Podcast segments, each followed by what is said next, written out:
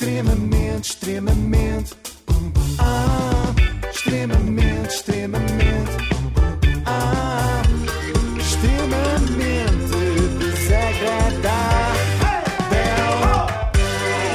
Renascença, com o apoio Logo, faça a simulação do seu seguro em logo.pt. E hoje, um regresso há muito aguardado, de José Cid. Eu acho incrível Outra vez. voltares a falar de José Cid outra vez. Olha, vou falar porque já não tenho nada a perder. É uma relação que não tem salvação possível. Faça eu o que fizer, José Cid vai continuar a não gostar de mim. E faça ele o que fizer, eu vou continuar a adorá-lo. Portanto, olha, é como o famoso princípio de ti- Tiririca. Pior do que está, não fica, em princípio.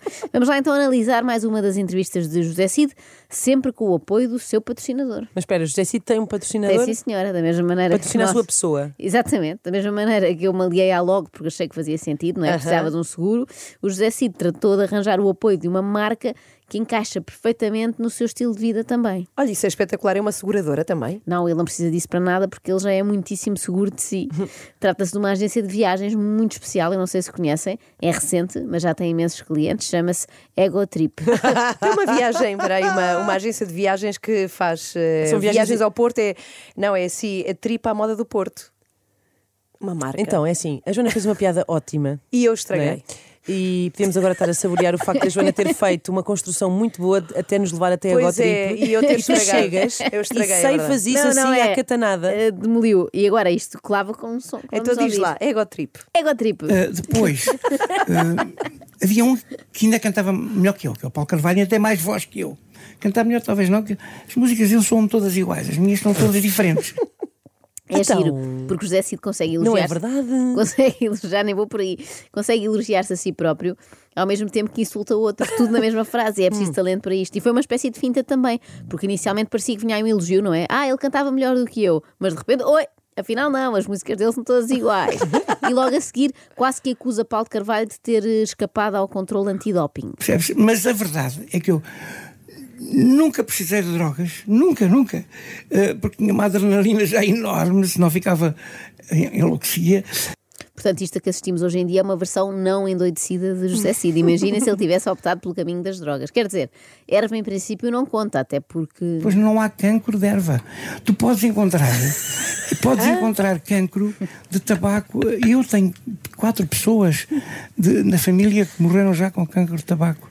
Não tenho nenhuma que tenha formado cancro de erva, porque a erva não faz cancro. Pá, que conceito, sim. Crianças que vão no carro a esta hora não deem ouvidos aos conselhos do tio Cid, ok? É verdade que nunca ninguém morreu de cancro de erva, mas também não conheço ninguém que tenha tido cancro do Este tabaco. conceito de cancro de Só do erva. pulmão. Imaginem que agora era assim que se descreviam as doenças. Olha, nem sabes que o Abílio está com um cancro de carne esturricada. Mas em princípio vai correr tudo bem. Ele já tinha tido cancro do álcool aqui há uns anos, mas depois entrou em remissão. Olha, e por falar em álcool, Eu nunca fumei, nunca bebi álcool, não gosto de álcool. Gosto é de uma aguardentezinha de medronho, mas faz-me mal. Acho que isso é álcool, não é por nada. Acho que é ligeiramente Não é bem, alcoólico. não é bem, Eu não não é gosto bem. de álcool, gosto só da coisa mais alcoólica do que a memória. É Isso e absinto. Isto, isto é como dizer, não, não como doce, só bolas de Berlim com creme. Tirando disso, nem um grama de açúcar neste corpinho. Bom, mas estamos aqui a distrair-nos com assuntos secundários, porque já estamos quase há dois minutos sem ouvir o José Cid gabar-se. E se há coisa que ele faz bem é isso, até porque Cid consegue conjugar o verbo gabar em todos os tempos, seja no pretérito imperfeito, eu tive sempre uma energia muito especial, que soube poupá-la. Isto é, eu era na minha geração o gajo que cantava melhor Led Zeppelin. You need foolish, I need foolish. Eu era o melhor na minha geração. Não só no passado, mas também no Mas adoro que ele presente. tenha feito esta entrevista ao piano. Sim, sim, já lá vamos, já lá vamos. Eh, seja no presente do indicativo. Vocês não têm ninguém no mundo neste momento da minha idade, com 80 anos, a fazer um álbum de originais, um triplo vinil de originais, que é um- como é o meu, Vozes do Além.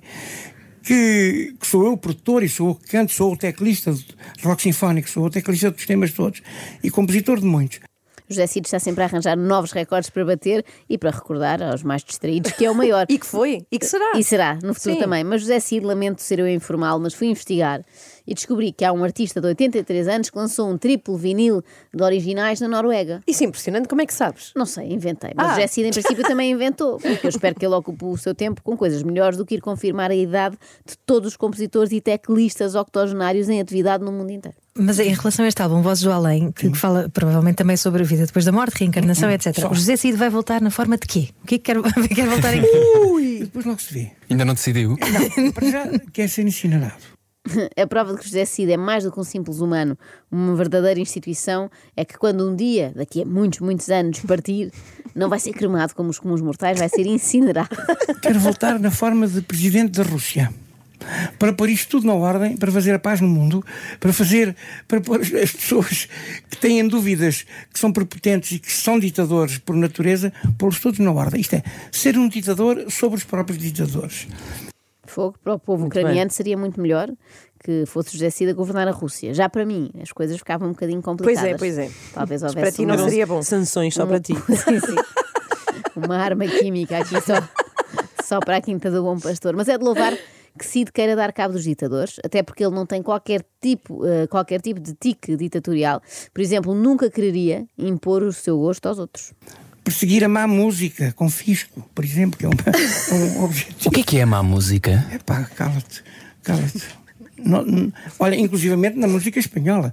Tu chegas à Espanha e só ouves música espanhola e, e- e mais metade daquilo não se consegue ouvir.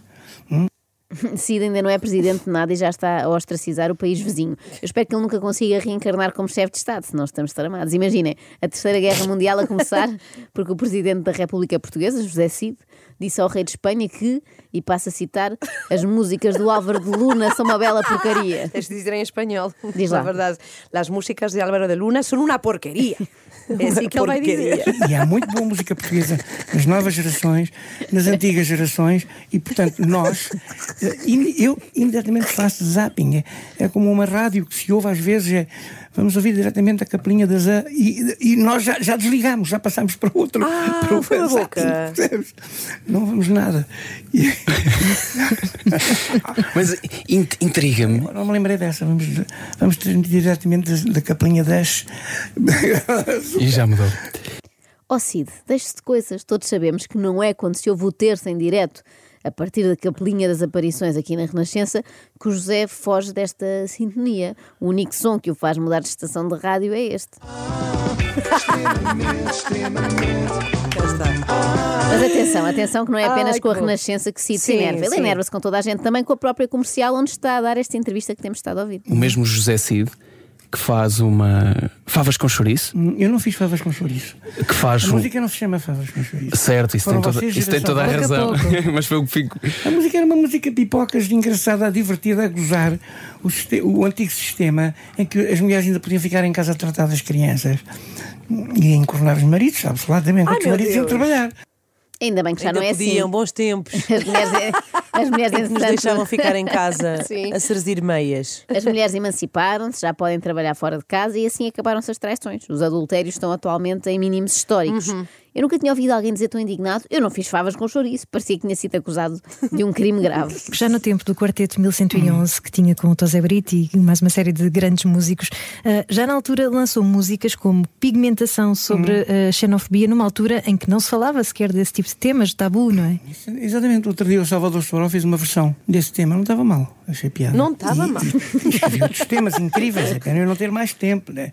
Escrevi um tema que tem tudo a ver com hoje, que é. De, de ditadores está o cemitério cheio. Era aquilo que tu dizias há pouco, estava a aguardar para este momento, esta surpresa. Entrevistar José Cid já é difícil, nós sabemos. Entrevistar José Cid munido do seu órgão é duplamente complicado. Como se estivesse armado, não é? Sim, sim.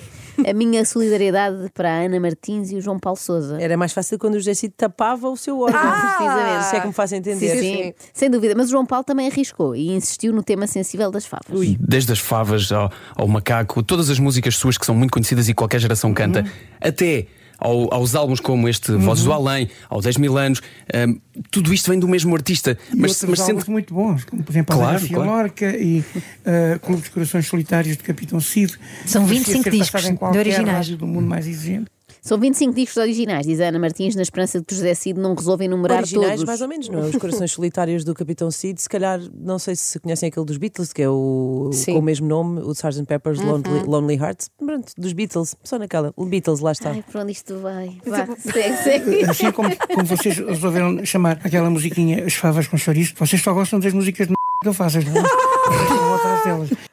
Nunca Ok. pensei, nunca pensei a sério que favas com chouriço pudesse ser um tema Pois não, tão não, fraturante. sim. Pensei que só era fraturante aqui, quando a Ana Galvão nos tenta convencer a fazermos favas com chouriço vegetariano. Claro que sim, até porque favas com chouriço e tira-se o chouriço e põe-se o tofu, por exemplo, é muito melhor. Tem que experimentar. Há um, um músico que tem um, um programazinho semanal de música no Brasil que me descobriu, anda maluca, só fala em mim. Porque ele descobriu, descobriu-me a cantar na Eurovisão. E na Eurovisão cantei como um tigre para ganhar. Não ganhei porque Portugal não, não tinha dinheiro para organizar no ano a seguir, não tinha orquestra nem tinha auditório. Portanto, au- automaticamente Portugal estava excluído de ganhar a Eurovisão. E, e eu ganhei- cantei para ganhar. Aliás, em 400 jornalistas na Eurovisão, eu era favorito em 376. Eu sei Deus. que, era o nome da música. Cantei como um tigre.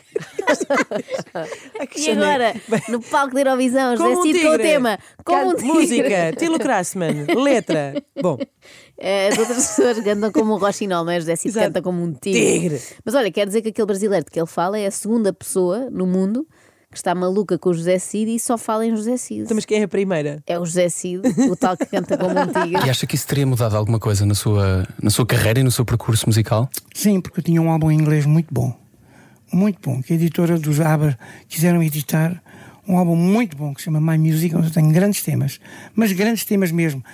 Não sei se já disse que é muito bom e que tem grandes temas. Bem, se eu tivesse a confiança inabalável do José Cid, onde é que eu já estava a esta hora? Quer dizer, na verdade, a esta hora estava Pois, na cama, porque as dormir. estrelas não se levantam às seis da manhã. Nem suam. No estúdio X na ABC, aí está. Tive o privilégio de conhecer a Grace Jones. a Grace Jones estava no estúdio ao lado a gravar La Vie en Rose, La Vie en Rose, La Vie en Rose. Ouviu o álbum e veio atirada pelos sons que estava a ouvir, fez amizade connosco. Ali Cid enganou-se, repararam? Ele Então. disse que teve o privilégio de conhecer a Grace Jones. Que disparate. A Grace Jones é que teve a sorte Ah, de conhecer pois o claro, José claro. Cid. Atraída. Enganou-se. E o Julio Iglesias, idem. um produtor, meu amigo, que é produtor de Júlio Iglesias, que foi das pessoas mais antipáticas que eu encontrei na minha carreira, mas também é bem feita. Eu fiz, pai, há 15 anos o, o pavilhão, um, então, pavilhão Atlântico, eh, com ele, eu abri para o Júlio Iglesias, e o êxito foi tal que o Júlio Iglesias ainda estava, já estava em palco a cantar, em playback, é como ele faz, e eu estava a ouvir o público todo. Cida, Cida, eram 20 mil pessoas que estavam lá. Cida, Cida. Cid, Cid! Isso é verdade. Eu sei até que houve pessoas a pedir a devolução do bilhete porque achavam que era o contrário. Que o Iglesias ia abrir o concerto de José Cid. Ficaram muito decepcionadas. Olha, e os Duran. Duran, se não se põem a pau, acontece-lhes o mesmo agora no Rock in Rio. no, no Rock in Rio, vou fechar o Rock in Rio, vou ser eu a cantar a seguir aos Duran Duran. Eles que cantem o último álbum deles estão tramados, porque vocês cantam o último álbum deles e não cantam os clássicos, estão tramados comigo. Mas pronto, vai ser uma festa, vai ser uma festa. Ó Cid, os Duran Duran se calhar também já estão fartos de cantar as favas com chouriço lá deles, não é? mas eu creio que eles nem assim se vão safar, ok? Podem tentar tocar a Wild Boys ou assim, mas as pessoas já vão estar impacientes porque sabem quem vem a seguir. Eu já estou a imaginar toda a cidade do rock a gritar em uníssono: Cid, Cid! Cid, Chama-se. Cidade do Rock por causa disso. Claro, Claro. E, e esta foi uma edição cid, ira- eh, sideral. Aquele silêncio. Mas que porquê é que se riem com a piada da Inês? E... ah, extremamente desagradável, tão desagradável.